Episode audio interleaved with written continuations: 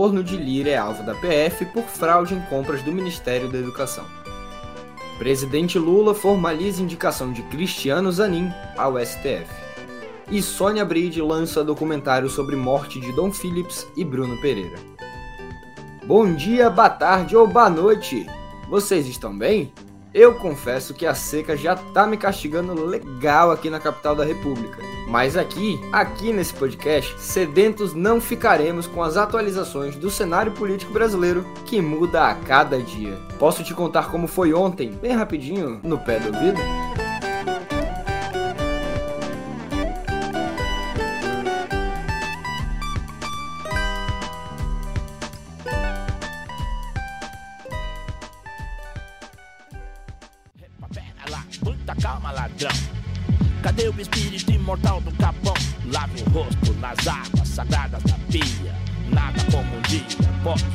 Dia. Quem sou eu, seu lado direito, tá balado Pois é, Mano Brown, nada como um dia após o outro. E mais uma vez, política brasileira realmente não é para iniciantes. Não que Arthur Lira seja um iniciante, não é há muito tempo. Enfim, durante a semana vocês ouviram Júlia falar sobre o chefe supremo da Câmara de Deputados. Era derrota para o governo, recado aqui e ali, faca no pescoço e tudo mais. Só que a fase de Lira, ou a maré do Alagoano, parece ter virado. Na manhã de ontem, a Polícia Federal preparou uma selada. Em mega operação da PF em quatro estados e aqui no DF, a corporação mirou aliados de primeira ordem do presidente da Casa Baixa. As acusações giram em torno de participação em fraude na compra de kits de robótica pelo Ministério da Educação, ainda no governo Bolsonaro. Ah, esse tal desse jornalismo, hein? O caso foi revelado pela Folha e desencadeou as investigações, que tem como alvo principal o Luciano Cavalcante, membro do círculo próximo a Lira, desde 2011, quando assessorava o pai de Arthur, Benedito Lira. Em 2017, o atual presidente da Câmara era o líder do PP na casa e levou Cavalcante direto para lá. E detalhe, ele ainda está por lá. Cavalcante e sua esposa, Gláucia, seriam a ligação entre Lira e a empresa Megalic, contratada para fornecer os kits. A investigação ainda não menciona o deputado. Caso tivesse mencionado, teria de subir para o STF.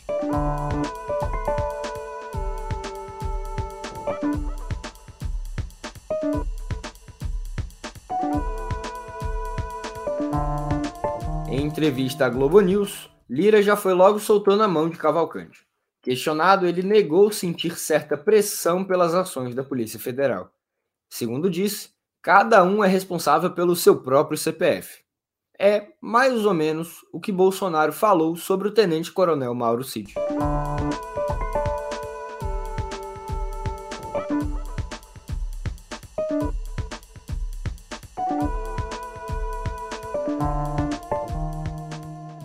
Vamos continuar falando dessa operação? Vamos, né? Tem muita coisa ainda. Guilherme Amado, do Metrópolis, teve acesso e publicou uma foto de um cofre encontrado na casa de um aliado de Lira aqui em Brasília. Além de quase 4 milhões de reais em espécie, óbvio, porque estava no cofre, né? Os agentes encontraram uma cartela de remédios para disfunção erétil. E não era o azul, se vocês querem mesmo saber. Eu tenho tanta piada, tanta piada para fazer, que não consigo falar nenhuma. Vocês acreditam nisso? Pois é.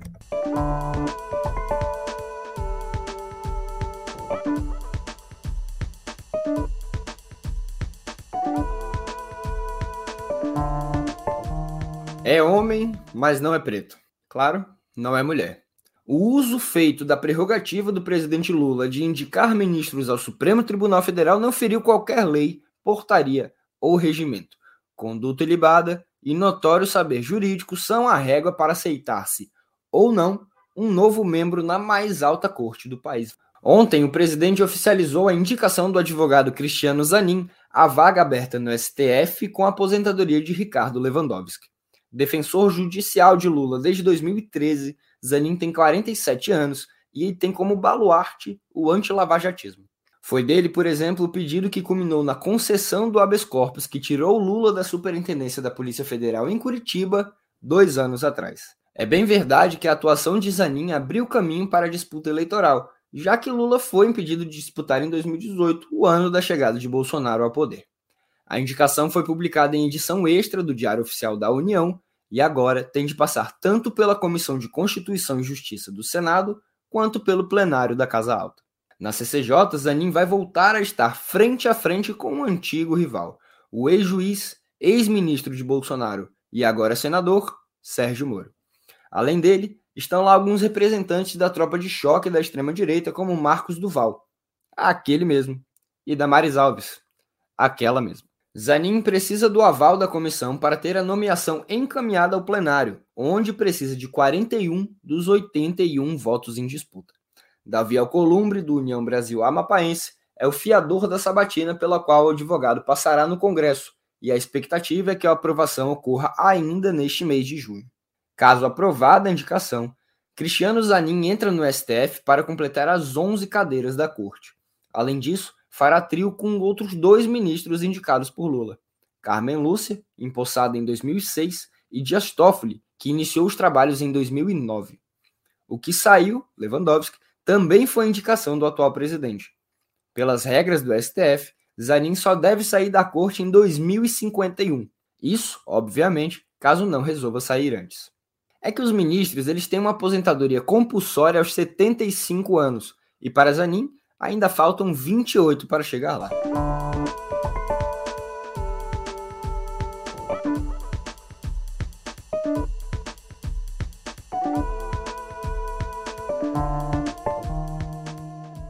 Apesar das expectativas criadas desde antes da eleição de 2022, Lula indica mais um homem branco, calvo inclusive, para a mais alta instância judicial brasileira. Será que não seria oportunidade de empretecer a Suprema Corte, por assim dizer, deixá-la mais diversificada de qualquer outra forma? Bom, jamais saberemos. A indicação do presidente Lula trouxe críticas na imprensa especializada. Miriam Leitão escreveu que quem indicou o advogado à corte não foi o presidente Lula, mas o cidadão Luiz Inácio. Nas redes, muita gente se questionou qual seria a repercussão caso Bolsonaro houvesse indicado Frederico Assef. Mas, convenhamos, há uma grande diferença entre os dois, e as indicações de Bolsonaro levaram mais em consideração a religião ou o conservadorismo dos postulantes. A crítica, entretanto, é válida sim.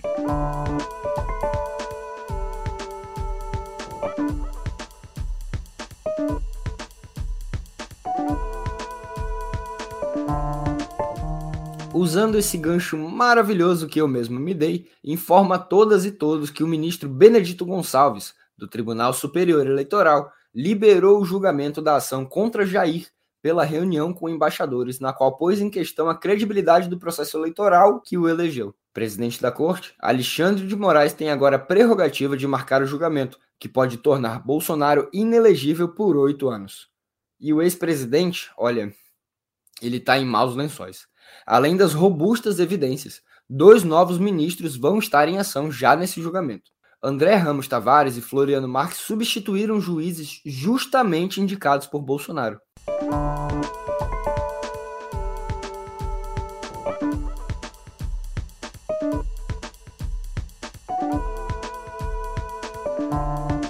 Mudando o foco da Praça dos Três Poderes, o Congresso Nacional aprovou de vez a medida provisória da reorganização da esplanada, sem choro, nem vela, nem dúvida. Aprovada na Câmara depois de muito esperneio, a MP foi aprovada no Senado por 51 a 19, uma lavadinha. A relatoria do texto estava com o petista Jacques Wagner, da Bahia, e ele simplesmente nem mexeu no projeto e só seria possível votar até ontem mesmo, já que ela caducou às 11h59 de quinta-feira. Presidente da casa, Rodrigo Pacheco atuou de forma muito distinta da de Lira. Não houve chantagem e nem achaques, com o PCdista trabalhando para não enfraquecer a votação. Mesmo sendo de autoria do Palácio do Planalto, o texto segue para a sanção presidencial, pois houve alterações durante a votação no Congresso.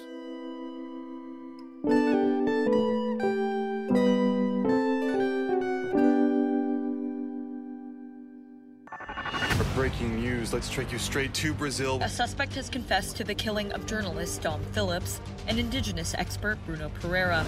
He apparently led detectives to the place where the bodies were found. He was killed because he tried to tell the world what was happening to the rainforest and its inhabitants. The story must be told. Um jornalista britânico e um indigenista brasileiro. O local? Amazônia, Vale do Javari. Há pouco menos de um ano, os olhares do mundo inteiro recaíram sobre o norte brasileiro, mas por um motivo muito, muito cruel.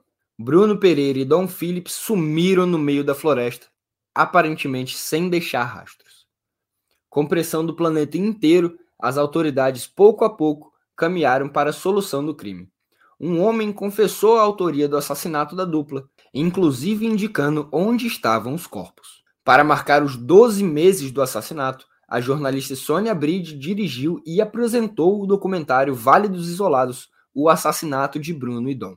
A produção está disponível na Globoplay desde ontem e olhem, é tão imperdível quanto doloroso. O ritmo é intenso. Bride traz as origens e consequências dos conflitos na região, causados sobretudo pela presença de criminosos em terras indígenas, e também imagens inéditas de Bruno e Dom tiradas de um celular achado na mata. No aparelho havia a última foto deles com vida, além de um registro das ameaças sofridas através do pescador pelado, que viria a ser o algoz dos dois homens.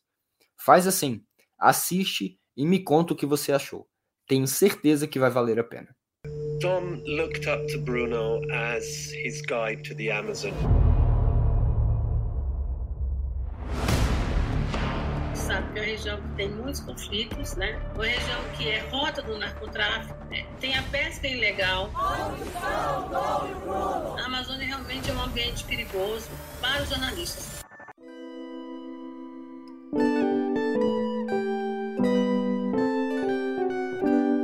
E vejam só que coisa.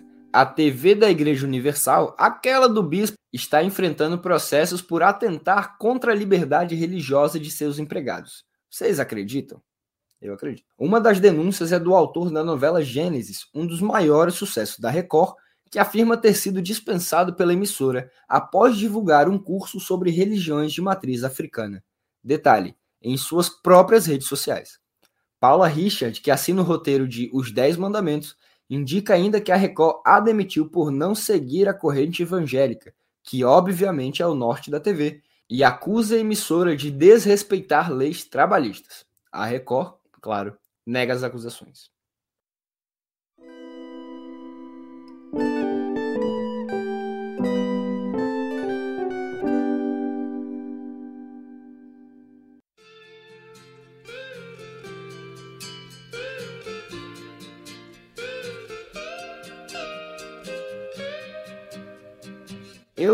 Eu, não tive a oportunidade de dar um último adeus a Rita Lee porque no dia de sua passagem à eternidade, o No Pé do Ouvido estava sob os cuidados de Julia Kekia.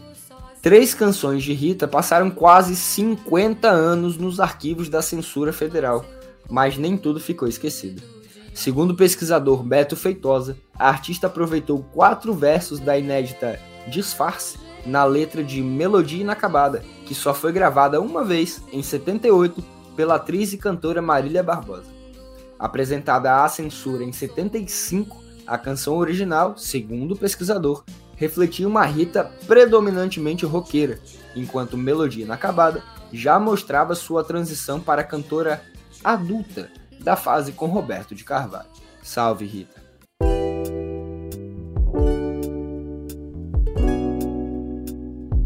A educação muda o mundo, muda o país mas também pode ser a causa e o reflexo das mazelas que vivemos. Um levantamento do Todos pela Educação, com base em dados do IBGE entre 2012 e 2022, aponta que, hoje, o número de estudantes pretos no ensino médio, com a idade certa para a série, representa o mesmo número de brancos, mas há 10 anos. Na mesma década, a juventude branca em idade adequada para a etapa cresceu de 73% para 82%. Para os jovens pretos, o número saiu de 53% e passou a 73%. Segundo Gabriel Correia, diretor de políticas públicas do Todos pela Educação, os números mostram o ciclo de exclusão ao qual são submetidos os jovens pretos e pardos. No nosso YouTube você encontra uma edição do Conversas com o Meio, feita pelo nosso editor-chefe, Pedro Dória, com a presidente desse Instituto Todos pela Educação, a Priscila Cruz. Vale a pena dar uma conferida.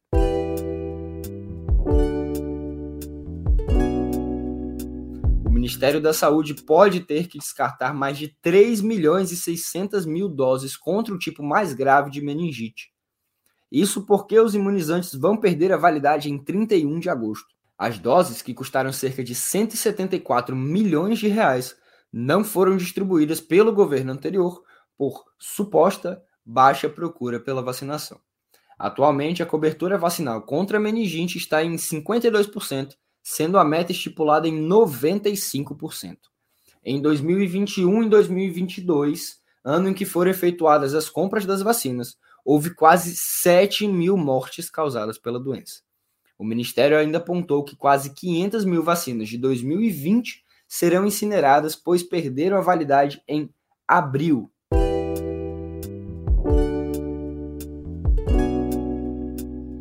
O Telegram, TikTok e o WhatsApp estão entre as 27 empresas sob investigação na Autoridade Nacional de Proteção de Dados.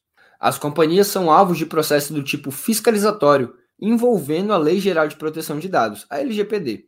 Isso tem o objetivo de analisar se as empresas estão atuando em conformidade com a legislação vigente no país. A investigação sobre o WhatsApp está ligada à mudança dos termos de uso, anunciada em 2021. Na ocasião, havia o temor de que o aplicativo compartilhasse dados com o Facebook e o Instagram. Já o Telegram e o TikTok estão sendo investigados sobre como tratam os dados de cidadãos brasileiros, principalmente de crianças e adolescentes.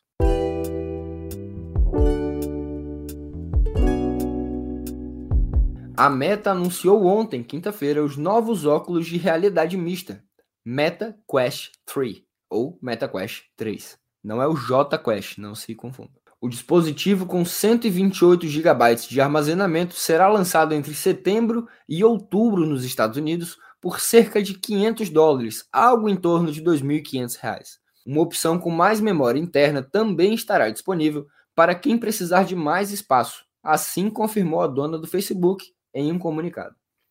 O novo equipamento também suporta os mais de 500 jogos já disponíveis para o Quest 2 ou Quest 2, além de aplicativos.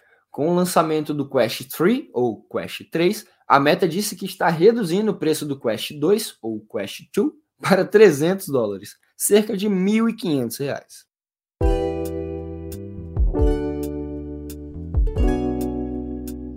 E vamos de assunto pesado na última notícia do nosso podcast. A Amazon concordou em pagar cerca de 31 milhões de dólares, ou seja, quase 157 milhões de reais, para encerrar dois processos da Comissão Federal de Comércio dos Estados Unidos relacionados à invasão de privacidade por parte de seus dispositivos inteligentes, a Alexa e a câmera de campainha Ring. Entre as alegações, a FTC, a Comissão Federal de Comércio, acusou a gigante e-commerce de espionagem de mais de 80 mulheres e coleta de dados de menores de 13 anos sem autorização. Ainda de acordo com a comissão, cerca de 30 mil funcionários tiveram acesso aos dados de crianças para refinar o algoritmo de reconhecimento de voz da Amazon, a inteligência artificial por trás da Alexa.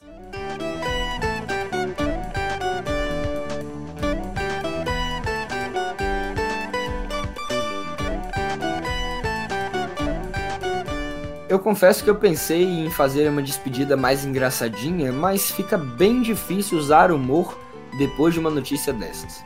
Garanto, porém, que aqui seus dados estão seguros, porque sinceramente eu nem saberia como pegá-los. Por aqui, encerra a semana com um agradecimento pela companhia nesse sextou e com a velha promessa de voltar em breve. Até!